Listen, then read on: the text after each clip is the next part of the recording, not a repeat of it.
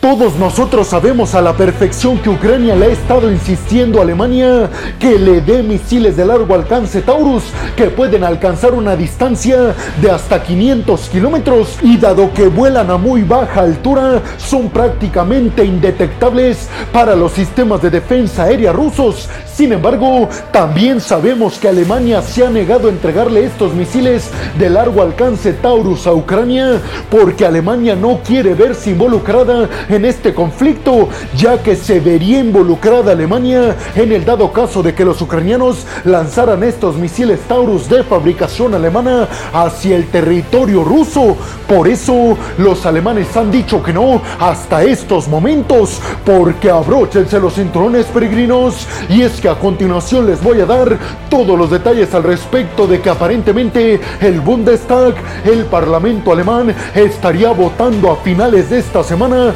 para finalmente darle a los ucranianos misiles de largo alcance Taurus, arriesgándose así a una confrontación directa en contra de Moscú. Ahora bien, seguramente ustedes estarán preguntando, pero peregrino, ¿por qué de la noche a la mañana parece ser que los alemanes cambiaron su opinión al respecto de enviarle misiles Taurus de largo alcance a Ucrania? Pues básicamente la respuesta es por la pérdida de vida de Alexei Navalny. Parece ser que Alemania ha tomado esta decisión de ahora sí enviarle misiles Taurus de largo alcance a Ucrania en represalia porque seguramente Putin fue el culpable de lo que le aconteció a Navalny. Medios de comunicación alemanes están asegurando que a finales de esta semana se va a llevar a cabo en el Bundestag, en el Parlamento alemán, una votación para enviarle a Ucrania un nuevo paquete de asistencia militar. Y al parecer en este nuevo paquete de asistencia militar se incluirían los misiles de largo alcance Taurus. Ahora bien, hay que decir que estos medios de comunicación alemanes, sobre todo la Deutsche Welle y Der Spiegel, han dicho que no se especificó en el documento si van a enviar misiles de largo alcance Taurus. Solamente se dice que en el paquete se incluirían municiones de largo alcance, pero no especifican que sean los Taurus, aunque varios medios ucranianos como de Kiev Independent aseguran que Olaf Scholz sí estaría aprobando el envío de misiles de largo alcance Taurus en este nuevo paquete de asistencia militar, como ya se los dije, en represalia por la muerte de Alexei Navalny. En el documento que se estaría votando a favor o en contra en el Bundestag a finales de esta semana, supuestamente los medios de comunicación alemanes se estaría estipulando que se le daría municiones de largo alcance a Ucrania para defenderse con base en el derecho internacional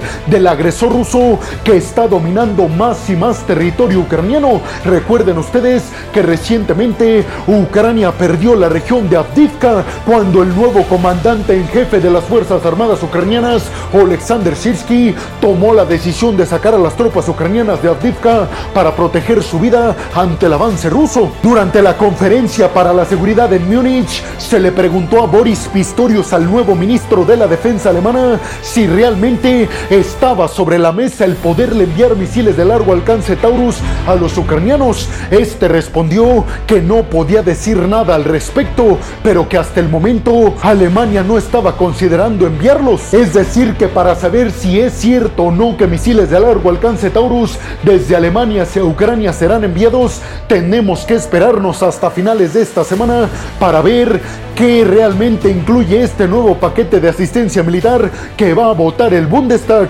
el Parlamento alemán. ¿Ustedes qué piensan? ¿Creen que si los alemanes autorizan el envío de los misiles Taurus a Ucrania, eso hará que Putin tome como un partícipe directo a Alemania en este conflicto en contra de Ucrania? Y sobre todo les preguntaría, ¿creen que Ucrania con estos misiles Taurus que pueden alcanzar una distancia de hasta 500 kilómetros y son indetectables, logrará obtener una cierta ventaja en el campo de batalla al poder alcanzar puestos de mando, almacenes de y almacenes de combustible del ejército ruso que tiene implantados en Ucrania? Y vámonos rápidamente con la siguiente noticia de este video para hablar de que el presidente ucraniano Volodymyr Zelensky visitó Kupiansk, la región cercana a Kharkiv, que está siendo fuertemente asediada por las tropas rusas en estos momentos. Hay que decir que la visita de Zelensky se da a la región de Kupiansk justamente días después de que el nuevo comandante en jefe de las Fuerzas Armadas ucranianas, Alexander Sirsky tomara la decisión de sacar a las tropas ucranianas de la región de Avdivka, retirándose y marcando así una victoria más para Rusia, una victoria que no se daba desde la última victoria cuando los rusos aseguraron Bakhmut. En aquel entonces, la ofensiva rusa dirigida por Yevgeny Prigozhin, el ex líder del grupo Wagner, que ya duerme con los peces. En esta visita del presidente ucraniano Volodymyr Zelensky a Kupiansk, tuvo como objetivo ver qué tanto les hacen falta municiones, de qué tipo y además premiar a las tropas ucranianas que están defendiendo esta región de Kupiansk. Más adelante les diré por qué es tan importante estratégicamente hablando no perder Kupiansk. Hay que recordar que Rusia al principio de la invasión se hizo del control ilegal de la región de Kupiansk. Sin embargo, en la primer contraofensiva ucraniana a finales del 2022, los ucranianos lograron recuperar el control de Kupiansk.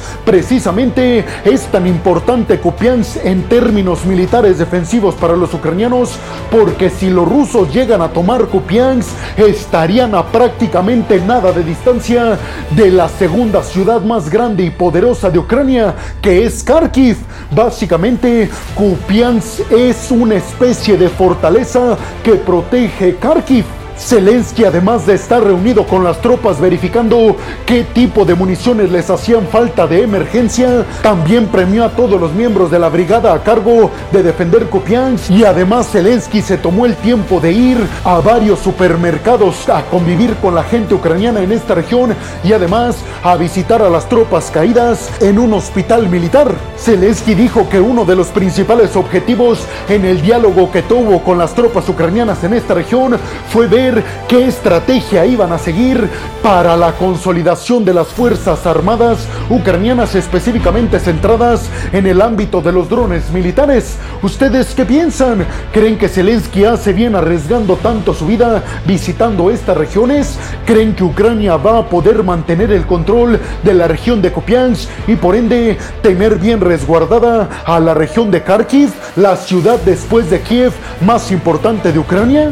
Y ahora nos vamos rápidamente a hablar de un nuevo paquete que anunció Suecia a niveles militares para los ucranianos. El paquete militar en cuestiones económicas más grande que ha donado Suecia a Ucrania. Nada más y nada menos que un paquete militar equivalente a 682 millones de dólares es el que estará llegando a Ucrania desde Suecia. Así lo dejó muy claro Paul Johnson, el ministro de la defensa sueca. Ahora bien, según Seguramente ustedes estarán preguntando, peregrino, hace mucho tiempo que ya no hablas sobre lo que aconteció de los aviones militares de combate Gripen que tienen posesión Suecia y que aparentemente los iba a enviar a Ucrania. Seguramente ustedes están preguntando qué pasó, los enviaron o no. Pues mucha atención porque al final de esta noticia les voy a dar un dato muy curioso y les voy a decir por qué Suecia aún no envía sus aviones de combate Gripen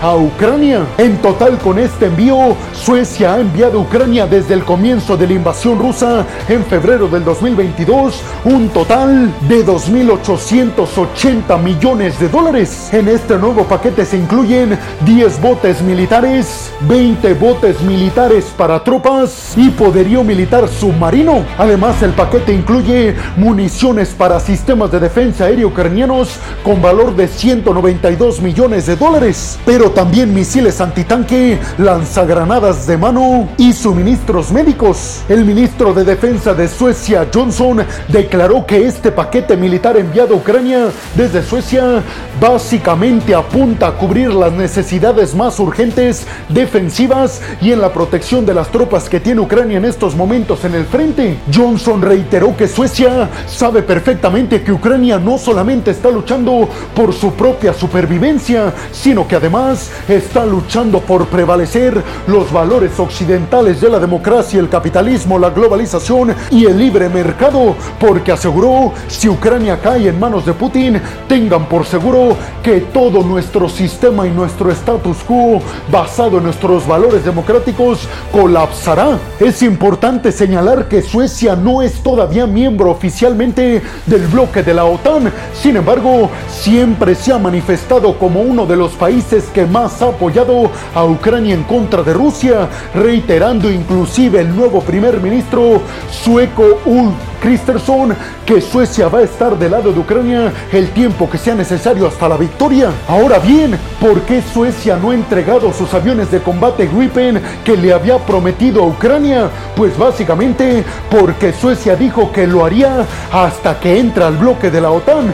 ¿Por qué esto lo está haciendo así Suecia? Pues porque los suecos interpretan que pueden enviarle sus aviones de combate Gripen a Ucrania una vez que entren a la OTAN porque entonces la coalición aérea militar de la OTAN protegería a Suecia y entonces los suecos podrían dejar sus aviones en manos de los ucranianos teniendo en cuenta que el espacio aéreo sueco ya lo protegerían los miembros de la OTAN. ¿Ustedes qué piensan? ¿Pronto Suecia podría estarle enviando a Ucrania sus aviones de combate Gripen? ¿Creen que Suecia cumpla su promesa de estar del lado de Ucrania en el ámbito humanitario, militar y económico hasta vencer a Rusia? Y vámonos rápidamente con la siguiente noticia de este video para hablar de que el presidente ruso Vladimir Putin, según medios de comunicación norcoreanos, le regaló a Kim Jong-un un auto muy lujoso. Dicen que inclusive es una limusina fabricada en Rusia. Esto como un detalle a Kim Jong-un para reforzar la increíble relación de amistad que tienen ambos líderes autoritarios, Kim Jong-un y Putin. Kim Jo-jong, la hermana de Kim Jong-un en Corea del Norte, que tiene mucha influencia política en Pyongyang, dijo que este regalo de Vladimir Putin de este automóvil de lujo a Kim Jong-un lo único que refleja es la fuerte alianza y amistad que hay entre los pueblos norcoreanos y rusos. Hasta estos momentos no se más detalles sobre las características de supuesto lujo que tendría el vehículo que le otorgó Vladimir Putin en regalo a Kim Jong-un. Lo único que se sabe es que es un vehículo que Kim Jong-un estará utilizando para su uso personal. Es importante señalar que desde septiembre del 2023, cuando en Oriente Lejano se reunieron Kim Jong-un y Vladimir Putin, a partir de ese momento ambos países y ambos líderes se acercaron sobre todo en lo que ellos llamaron una nueva alianza militar. Muchos dicen en Occidente que en aquel entonces ambos líderes sellaron un acuerdo en secreto para que a cambio de municiones norcoreanas Rusia le iba a estar entregando a Corea del Norte su tecnología en submarinos nucleares y en satélites militares, aunque tanto Rusia como Corea del Norte hasta el momento niegan que eso sea verdad. También es importante señalar que supuestamente Vladimir Putin estará visitando en los próximos meses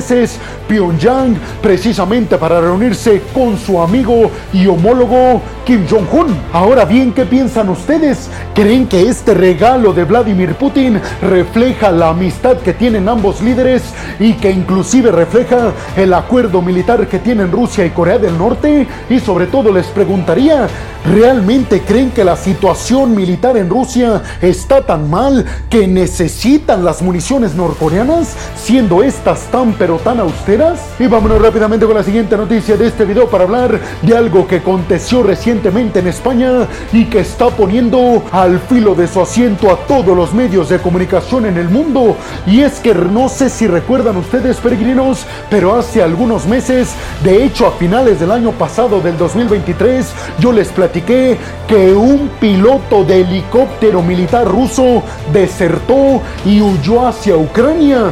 Después, el servicio secreto ucraniano ocultó a este hombre en un país de la Unión Europea. Esta protección ucraniana a cambio de que el piloto del helicóptero militar ruso les brindara información a las fuerzas militares ucranianas sobre la logística aérea rusa. Aparentemente, él se escondía con una identificación falsa, nada más y nada menos que en España. Sin embargo, medios de comunicación en todo el mundo están reportando que se encontró en España específicamente cerca de Alicante, en el sur de España, a este piloto ruso que desertó hacia Ucrania. Lo encontraron ya sin vida. Las autoridades españolas aseguran que están en búsqueda de dos personas que aparentemente fueron las culpables, ya que se reporta que huyeron en un vehículo y luego ese vehículo se encontró quemado kilómetros más adelante. El nombre de este piloto ruso que desertó a favor de Ucrania es Kuzminov Uf, sin embargo, se desconoce el nombre falso que estaba utilizando en España, esto para ser cubierto por parte de los ucranianos a cambio de información privilegiada sobre las fuerzas aéreas rusas. ¿Ustedes qué piensan? ¿Será posible que los rusos hayan acabado con él debido a que había compartido secretos con las fuerzas militares ucranianas? Y sobre todo les preguntaría, ¿creen que Putin está acabando con todos los cabos sueltos, incluido Alexei Navalny? Y bueno, hemos llegado al final del video del día de hoy. Les quiero agradecer muchísimo todo el apoyo que me dan. Sin ustedes, peregrinos, yo no podría hacer esto que es lo que más me apasiona en el mundo. Así que muchas, pero muchas gracias, peregrinos. Sin más por el momento, nos vemos en el siguiente video de Geopolítica. Hasta la próxima.